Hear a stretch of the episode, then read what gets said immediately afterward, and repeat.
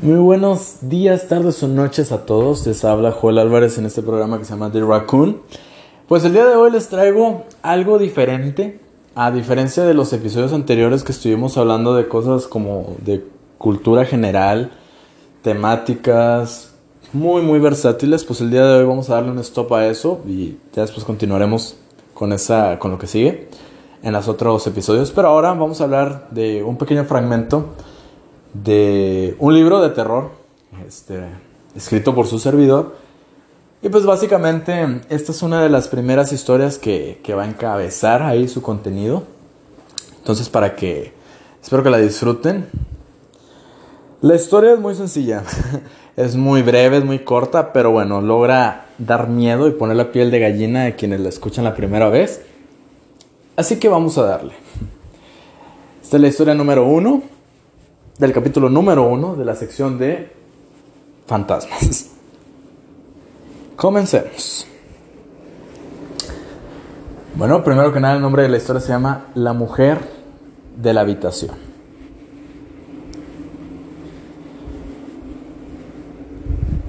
A inicios de los años 90, un grupo de jóvenes se reunieron para realizar distintas actividades escolares, de las cuales muchas no eran la gran cosa porque eran jóvenes de primaria. Así que sus tareas consistían en recortar, pegar e investigar información acerca de múltiples temáticas. No obstante, el dueño de la casa, un poco preocupado porque sus invitados no se durmieran y no estuvieran aburridos y trabajaran con más ardor, le propone a su mamá que si les puede comprar algo de comer, ya sea una hamburguesa, una pizza y demás. Motivo por el cual la señora acepta gustosamente y se dirige al lugar más cercano. Pero para esto tiene que dejar a los tres jóvenes y a la hermana del dueño de la casa solos. Por lo cual cree que es conveniente ya que no va a tardar más de 15 o 20 minutos en ir por la comida. Así que estos jóvenes se quedan solos cuando uno de ellos, el llamado de la naturaleza, lo obliga a preguntar que si podía usar el baño. A lo que el dueño de la casa responde, claro que sí, adelante. El joven ingenuamente camina por los pasillos y habitaciones de esa casa, ignorando por completo que la mamá de su amigo no estaba en ella.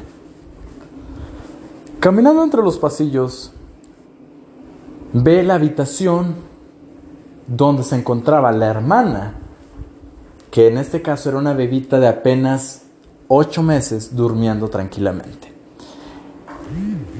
No obstante, tuvo un presentimiento extraño. Una sensación recorrió su cuerpo, lo alertó y de cierto modo lo hacía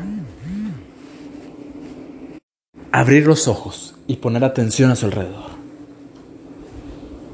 Se acerca a la habitación, da unos pasos, cuando de repente escucha una voz diciéndole, ¿se te perdió algo? El chavo alarmado voltea y extrañado ve que hay una mujer sentada en el otro extremo de la habitación, al lado opuesto a la puerta, con una sonrisa fría y un poco burlona del joven. A lo que éste, impresionado, le responde que buscaba el baño.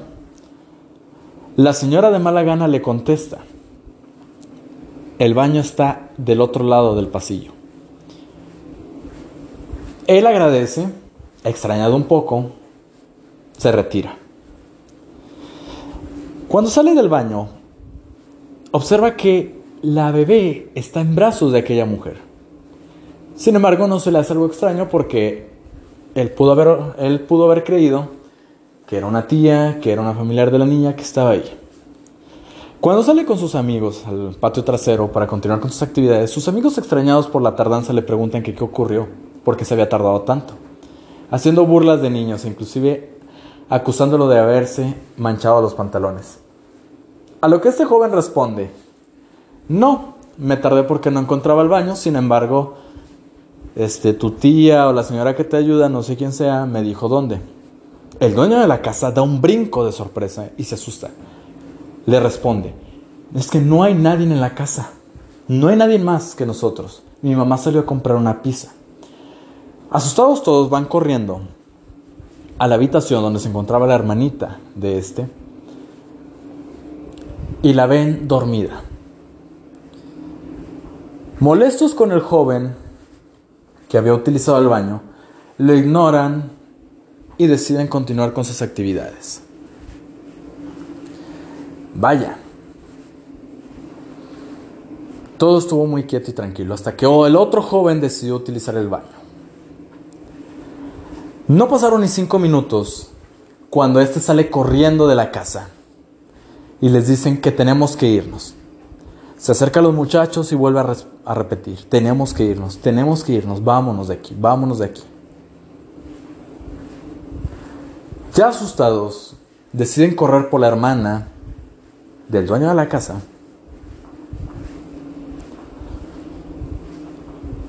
Salen corriendo, esperan afuera llorando y desconsolados por lo ocurrido. Vaya, la mamá se preocupa y se alarma. ¿Por qué están afuera y con la bebé en brazos? A lo que todos responden, hay alguien dentro de la casa. La señora asustada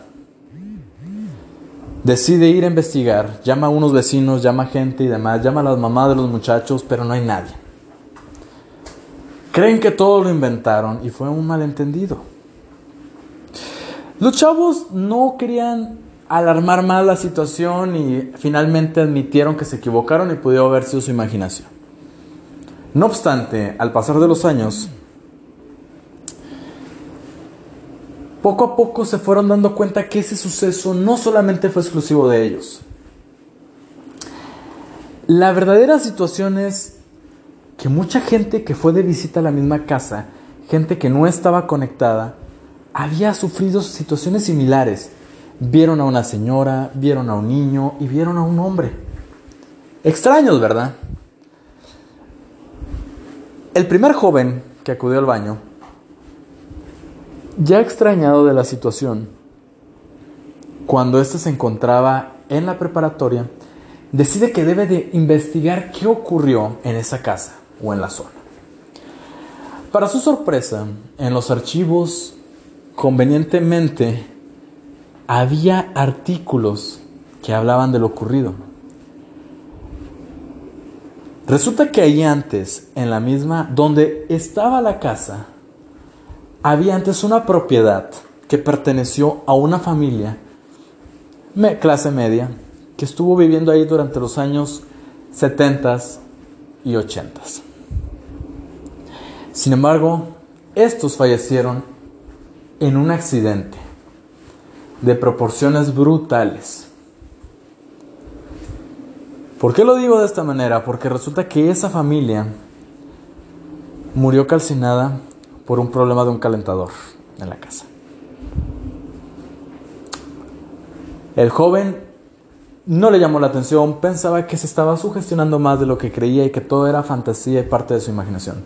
No obstante, al ver la foto de los obituarios, vio que la mujer que le había señalado dónde estaba el baño hace años atrás era la misma mujer que aparecía en el obituario de 1987. Algo que lo dejó indiscutiblemente con las manos heladas y la piel de gallina. ¿Cuál es la parte aterradora de la historia? En sí no hay muchas. El joven y todos los demás vivieron su vida, continuaron adelante. Sin embargo, ese pequeño detalle los puso a pensar si la imaginación juega bromas muy pesadas o si realmente se toparon con algo desconocido. Muy bien, esta es la historia que abre el libro, la apertura del libro. Sin embargo, mm, no la conté muy a detalle Me brinqué nombres, me brinqué algunos aspectos más situacionales para que lo disfruten cuando lo lean, si tienen la oportunidad de leerlo más adelante.